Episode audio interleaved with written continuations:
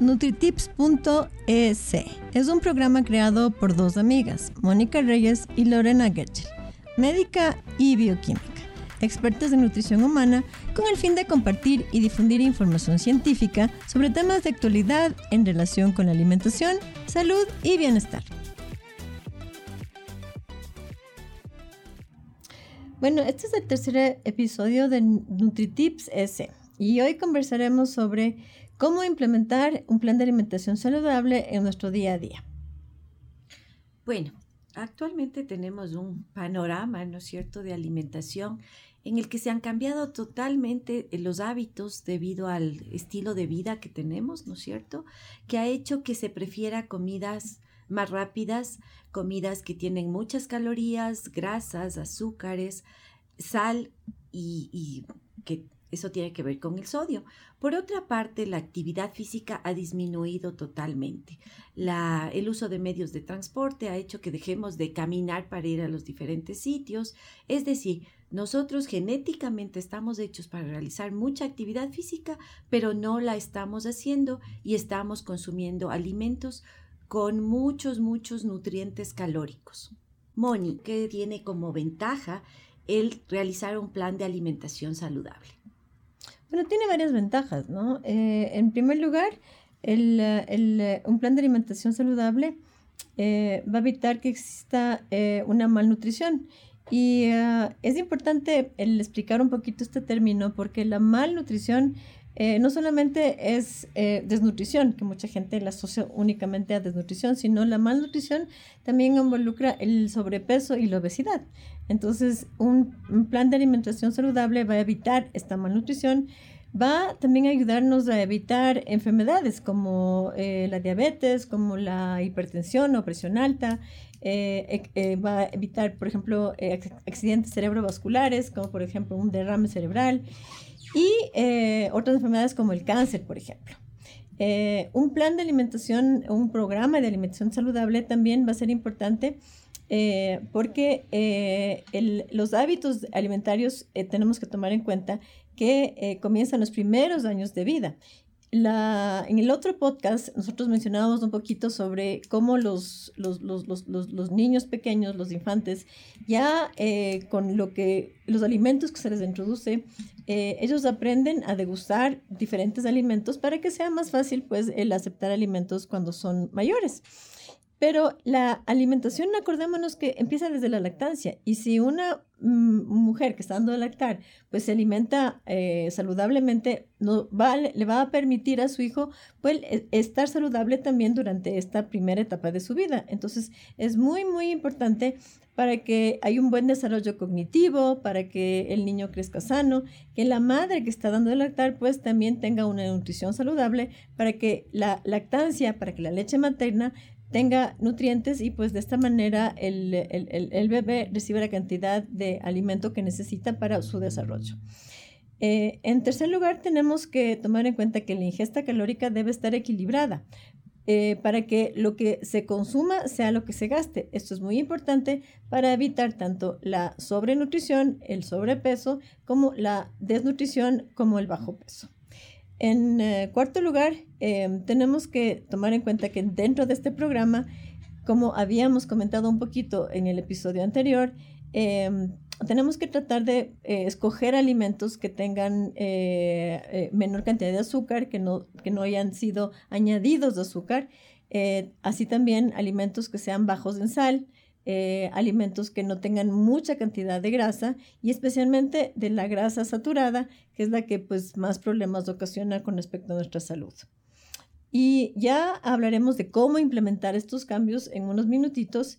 Y eh, finalmente, sí, el último punto de un programa de alimentación saludable sería el tema de las bebidas alcohólicas, que ya pues mencionamos un poquito sobre esto eh, en, el, en el podcast anterior, pero para recordarles, eh, simplemente para una persona adulta, la cantidad de, bebidas alcohólicas que se recomienda es eh, em, dos, dos, bebidas para el caso del hombre como máximo o, o, menos si se puede y una bebida en el caso de la mujer o menos si se puede.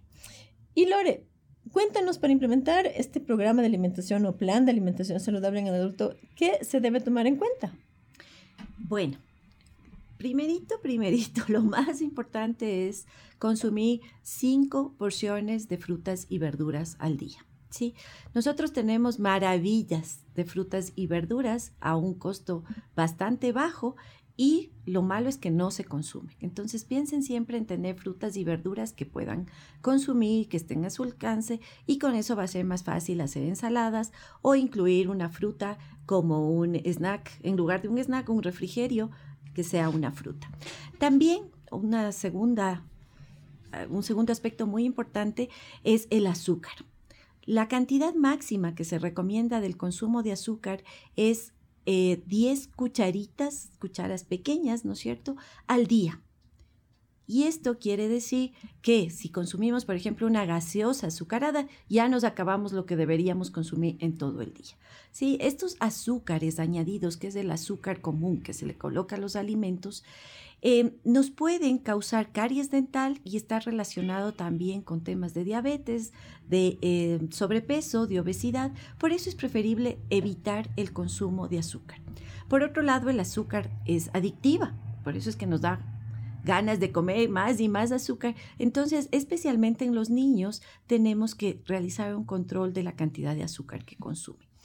Em, otro aspecto es el tema de las grasas. ¿sí? Las grasas es preferible no sobrepasar el 30% de la ingesta calórica. ¿Qué quiere decir eso? No consumir demasiadas grasas ni alimentos con grasas, especialmente las grasas saturadas, que son las grasas sólidas. Y preferir grasas saludables como el aguacate, los aceites de origen vegetal o los frutos secos. Y por último está la sal de sal deberíamos consumir una cucharita al día, ¿sí? Y muchas veces se consume más que eso. Y Moni, ¿cuáles serían tus consejos prácticos para mantener una alimentación saludable? Bueno, por ejemplo, en cuanto al grupo de frutas, verduras y hortalizas, lo que podríamos hacer es, por ejemplo, incluir en, los diferentes, en las diferentes comidas que tenemos. Entonces, eh, digamos que estamos en el desayuno, entonces en el desayuno hacemos un omelette.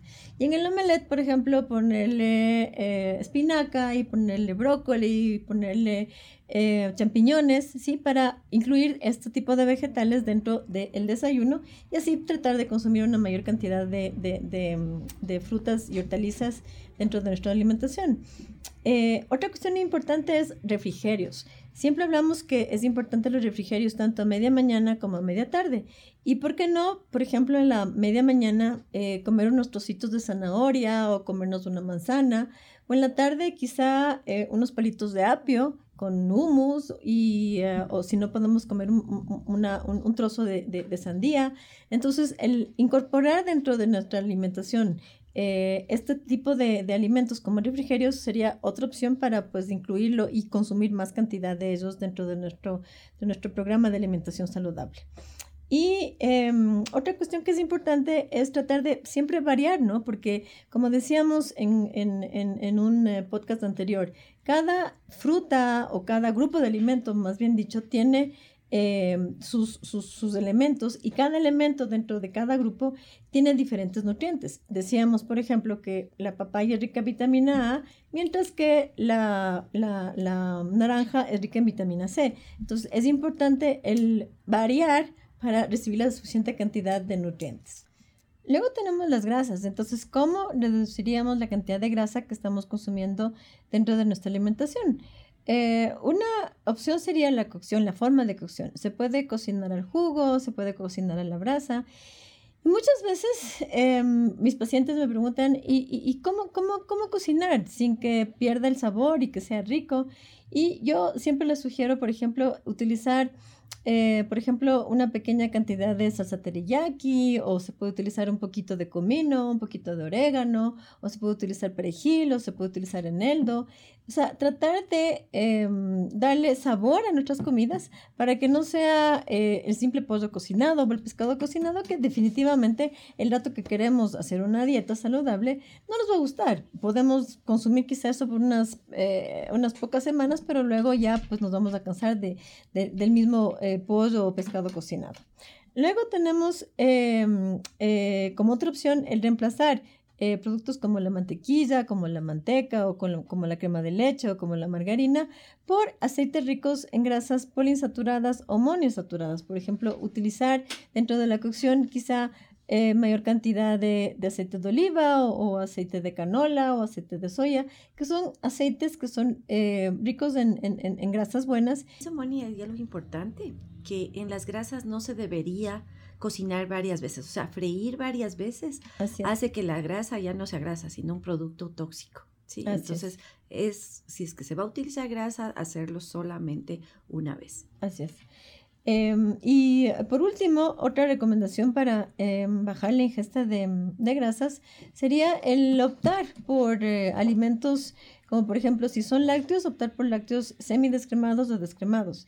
Si son carnes, por ejemplo, optar por eh, quitar el pellejo del pollo o si es que compramos, por ejemplo, lomo de cerdo, lomo de res, optar por cortes como lomo, lomo fino de falda de cerdo, lomo fino de falda de res, que nos van a ayudar a reducir la cantidad de grasa que estamos consumiendo en nuestra alimentación. Y Lore, tú colaboraste en una investigación sobre la sal y sobre el sodio. Cuéntanos de qué se trató esta investigación. Bueno, en esta investigación se visitó varios hogares y también se realizaron reuniones con muchas personas y se veía que la gente siempre confunde la sal y el sodio. Y personas que habían tenido hipertensión o, o, problemas cardiovasculares les decían que reduzcan el consumo de sal, pero no de sodio. Entonces, sal y sodio para fines alimentarios son equivalentes.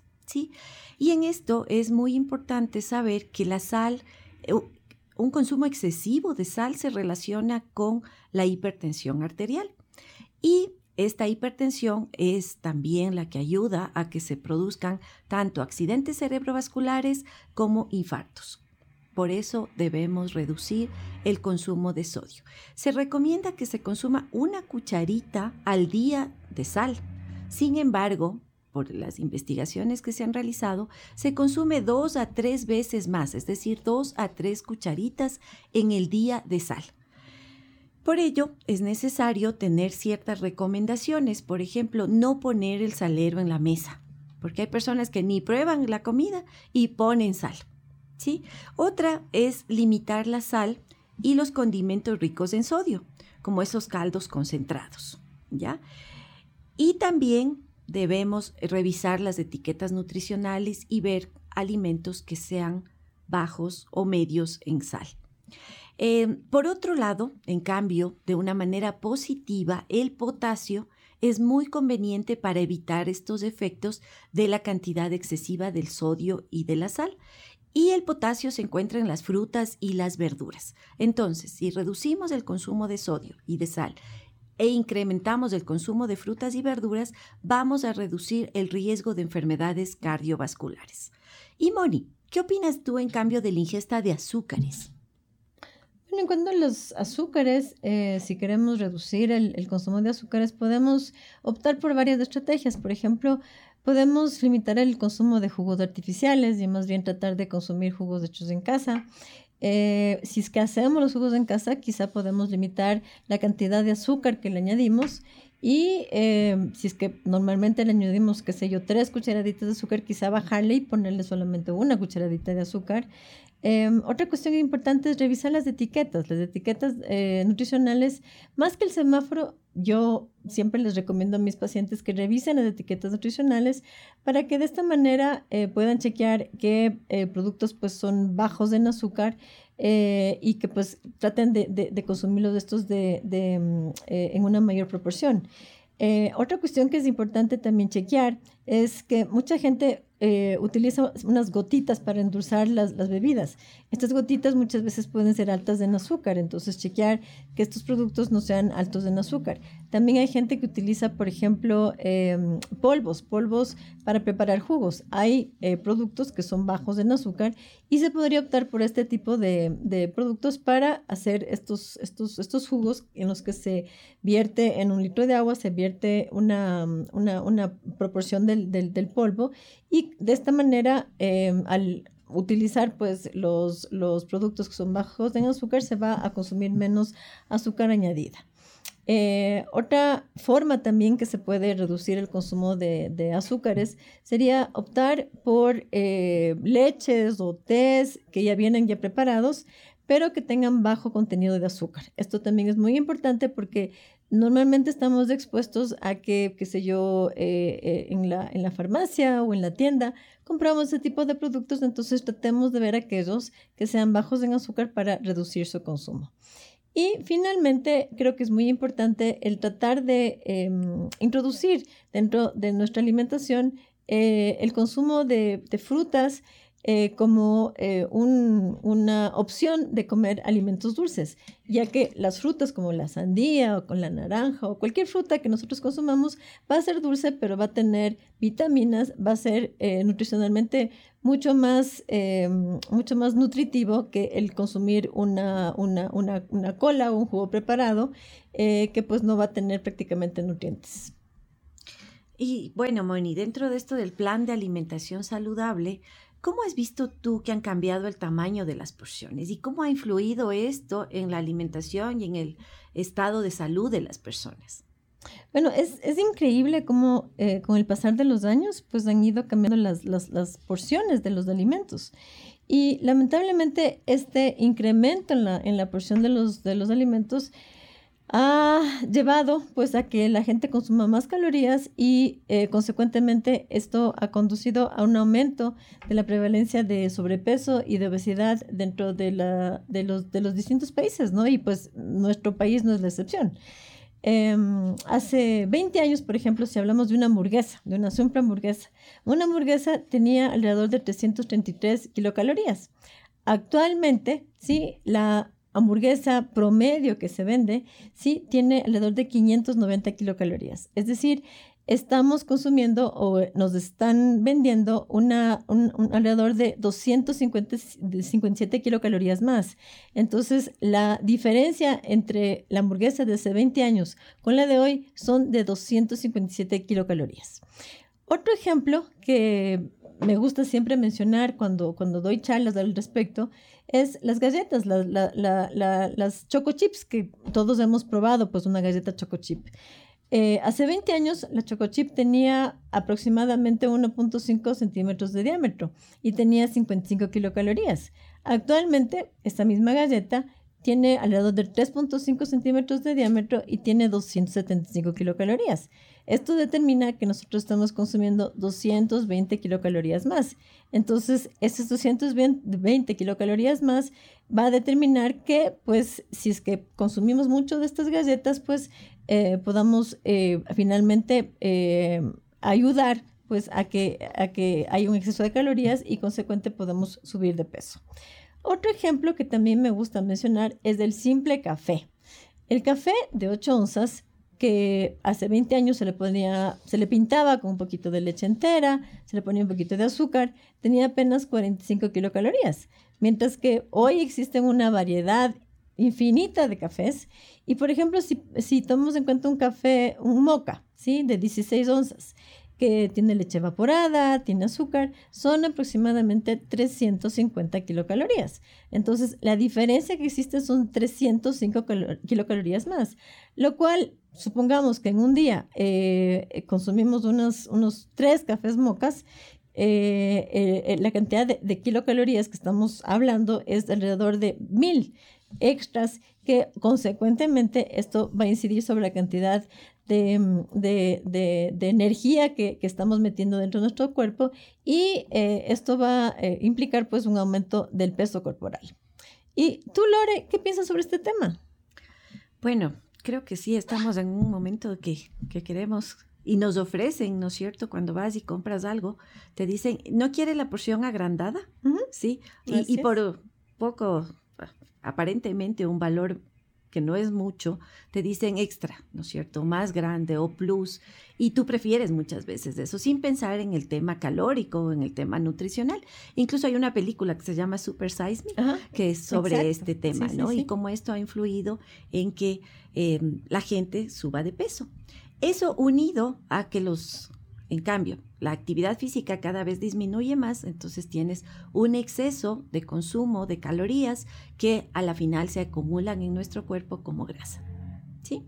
Y bueno, cuando vas, va la gente a tu consulta, em, hay gente que tiene creo que la mayoría tenemos a veces conceptos errados sobre los alimentos en cuanto a sus beneficios y también em, sobre la composición de los alimentos y sobre las calorías. Cuéntanos, ¿qué tipo de conceptos tú has encontrado en tu consulta?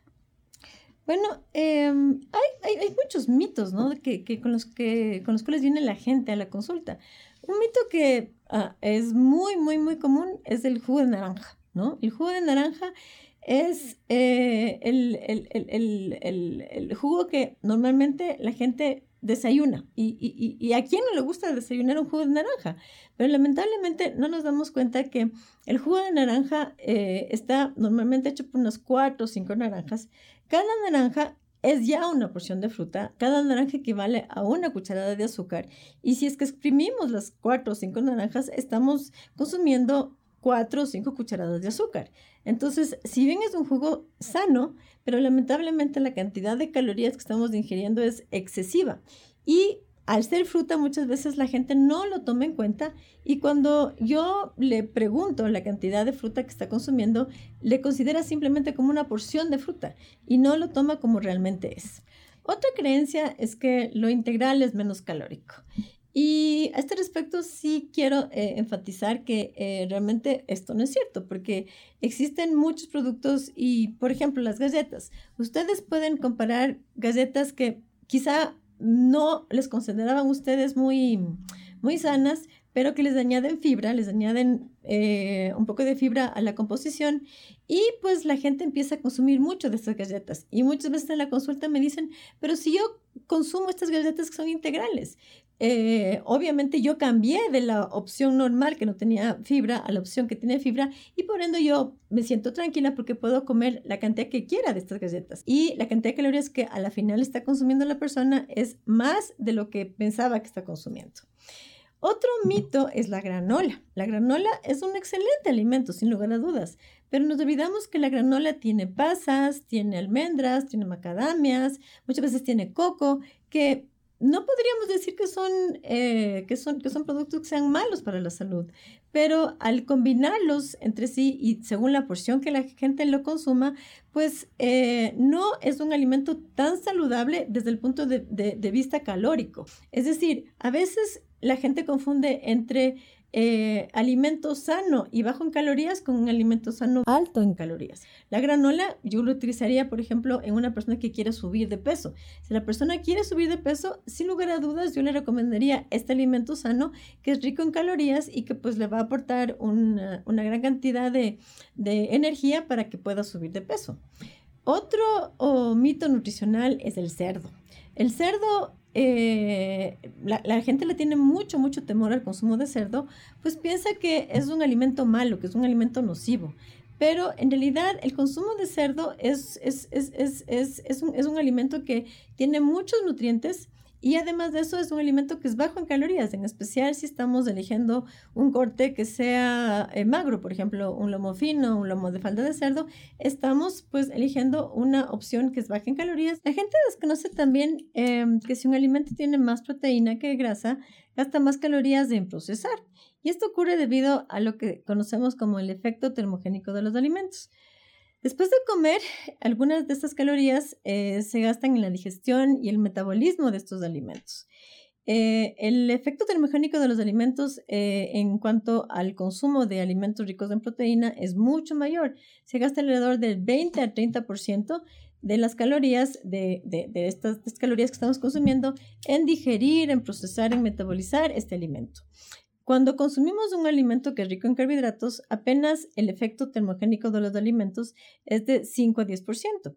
Y cuando consumimos un alimento que es rico en grasa, apenas este efecto termogénico de los alimentos es de 0 a 3%. Entonces, algo que sí quiero hacer hincapié es que eh, si un alimento es rico en, proteína, por ejemplo, digamos que es un, es un, es un producto que aporta alrededor de unas 100 kilocalorías, 30 kilocalorías de esas 100 kilocalorías se quemarán mientras el cuerpo está digiriendo y está metabolizando este producto. mientras que esto no va a ocurrir en el caso de eh, un alimento que sea rico en carbohidrato o rico en grasa. Por ejemplo, si es que son esas mismas 100 kilocalorías en un producto que es rico en carbohidratos, apenas eh, se va a gastar en este procesamiento 10 kilocalorías. En cambio, si es que un alimento es rico en grasa, apenas se va a gastar 3 kilocalorías. Entonces, por eso es que es importante para mí que la gente conozca que cuando consume un alimento rico en proteína, su metabolismo va a ser mejor, va a estar más activo y esto pues si la persona quiere bajar de peso, pues va a ser muy útil eh, tomar en cuenta el dato que quiera hacer una dieta que eh, pues le ayude a bajar de peso. Otras creencias, otros mitos en nuestra sociedad en general, como es el consumir alimentos light. La gente a veces consume alimentos light excesivamente.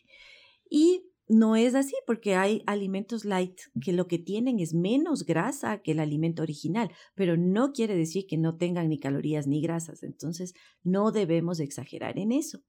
Eh, también el tema de grasas vegetales que tú ya comentabas, ¿no es cierto? Igualmente las grasas, sean de origen animal o vegetal, nos proveen calorías, 9 kilocalorías por gramo, lo que es bastante, y mucha gente se exagera en el consumo de estas grasas vegetales. Em, también tenemos muchas creencias que, que ahora he, escuchado más que nunca, como que no desayunar o no merendar, o las dietas, como que la dieta de la piña toda la semana te hace bajar de peso. Y efectivamente puede ser que bajes de peso, pero muchas veces se lo hace a través de efectos diuréticos, por ejemplo, o que desgastan la proteína de los músculos en lugar de em, disminuir la cantidad de grasa corporal, que es lo adecuado. la ayuno intermitente, por ejemplo, que ahora está muy de moda, ¿no? Es un tipo de dieta que em, se, se, consume todas las calorías que debería consumir la persona eh, en, determinadas horas, por ejemplo, de 12 del día a, a 7, 8 de la noche.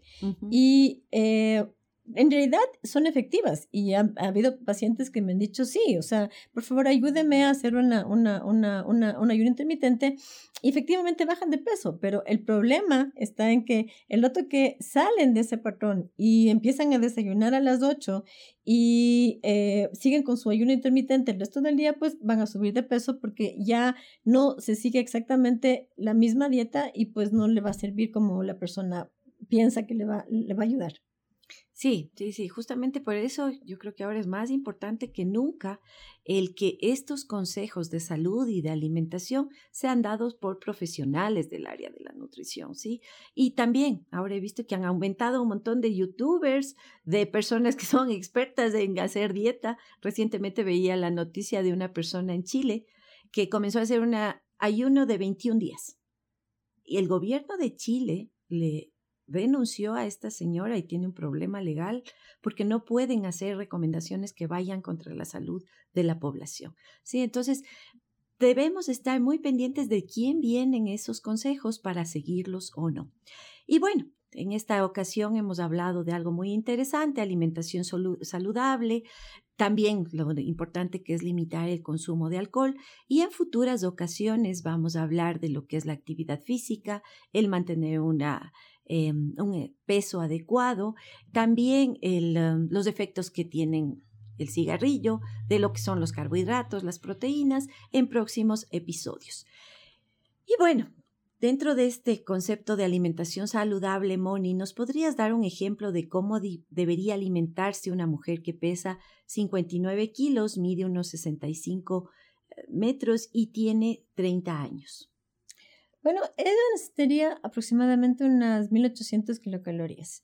Y, por ejemplo, si es que yo le prescribiría una dieta, eh, podría estar eh, eh, de la siguiente manera. Por ejemplo, en el desayuno podría tomar una taza de leche semidescremada, podría comerse unas dos rebanadas de pan, como habíamos mencionado hace un ratito, eh, quizá eh, eh, se, se, se, podría recomendar que consuma un pan integral, unas dos de pan integral. Podría comerse unas tres oncitas de queso, de queso mozzarella reducido en grasa, por ejemplo. y le puede añadir a esto vegetales, como habíamos hablado hace un ratito, para integrar a estos productos dentro de nuestra alimentación. Podríamos poner unas dos rejitas de tomate a este desayuno. Luego, a la media mañana, sería importante que consuma también algo. Ahí podría consumir una manzana mediana para que aporte eh, ese, alimento que se necesita consumir entre el desayuno y el almuerzo. En el almuerzo, pues yo le recomendaría como parte de esas 1800 kilocalorías que debe recibir esta persona, por ejemplo, una taza de arroz, puede comerse eso combinado con unas 3 onzas de pollo un pollo en salsa teriyaki, por ejemplo, para que sea rico y que no sea el típico pollo cocinado, una taza de ensalada de vainita con zanahoria, con un poco de aceite de oliva, una cucharadita de aceite de oliva, eh, una taza de sandía y puede, tomar, puede tomar agua, por ejemplo. Luego, a la media tarde, también es muy importante que las, la, la, persona que quiere eh, seguir un régimen de alimentación saludable, pues consuma algo. Y yo le podría indicar, por ejemplo, que se sirva una, un paquete de galletas de fibra, pues, pero que sean bajos en grasa, que si los existen, pues, dentro del mercado y que de esta forma aporte ese alimento que debe estar presente a la media tarde, como refrigerio de la media tarde. Y finalmente en la merienda podría servirse una papa cocida, con tres onzas de, pescado, puede ser un pescado con champiñones, por ejemplo, para introducir los vegetales que decíamos que son importantes dentro de la, de la alimentación. Esto con una taza de brócoli y una cucharadita de aceite de oliva. Y en este caso quizá ya no consumir la fruta picada, sino tomar un jugo que podría ser un jugo de mora, por ejemplo. Y bueno, en este episodio tan interesante y luego de que Moni nos da una idea de lo que debería ser la alimentación de una persona, en la que vemos que se incluyen diferentes grupos de alimentos, en las que las porciones no son exageradas y que se pueden ir combinando, ¿no es cierto?, dentro de cada grupo de alimentos diferentes clases de alimentos, con eso vamos a obtener los nutrientes que necesitamos. Para terminar, Recuerda los NutriTips de este episodio que son primero, reduce el consumo de azúcar, sal y grasa saturada, evitando consumir bebidas y alimentos azucarados, no añadir sal extra a las comidas y consumir lácteos preferible bajos en grasa o semidescremados y carnes magras. Aumentar el consumo de frutas y verduras e incluirlas tanto en las comidas principales como en los refrigerios, porque aportan muchísimas fibras, vitaminas y minerales. Otro de los tips que podemos sacar de conclusión de este, de este podcast es que tenemos que escoger eh, formas de consumo saludable. Como les mencionaba, podemos utilizar eh, comino, orégano, eh, perejil, eneldo, una serie de productos que le van a dar sabor a nuestras comidas y eh, le van a reducir la cantidad de grasa que estamos aportando y que de esta manera pues va a hacer de la, de la alimentación mucho más saludable. Em, otra eh, cuestión importante es eh, optar por las porciones correctas. Es importantísimo el, el, el, que las porciones de nuestros alimentos sean las correctas, porque como vimos que ocurre normalmente con el paso de los años, Lamentablemente, eh, las, las, las, porciones de hace 20 años son mucho más pequeñas que las porciones actuales. Por eso el dato que vayamos a, a, a, comer en un restaurante o, o, en, o en, un lugar de, de, estos de los que existen varios tipos de, de, comida, tratar de ver la porción de los alimentos para que no nos pasemos en la porción y comamos saludablemente. Y finalmente, existen muchos mitos nutricionales y es importante que la persona que escuche algún consejo o, algún, em, o alguna sugerencia nutricional vaya a fuentes confiables para verificar si lo que la persona ha escuchado es cierto o no. Porque lamentablemente, como decía Lore, hay muchas personas que pueden aconsejar en nutrición, pero que no tienen los suficientes conocimientos como para hacerlo. Bueno, y hemos llegado pues al final de este episodio. Eh, esperamos que también les haya gustado este tercer eh, NutriTip y eh, esperamos verlos próximamente. Hasta pronto y les esperamos en nuestro próximo episodio de NutriTip. Hasta pronto, Moni, y ha sido un gusto.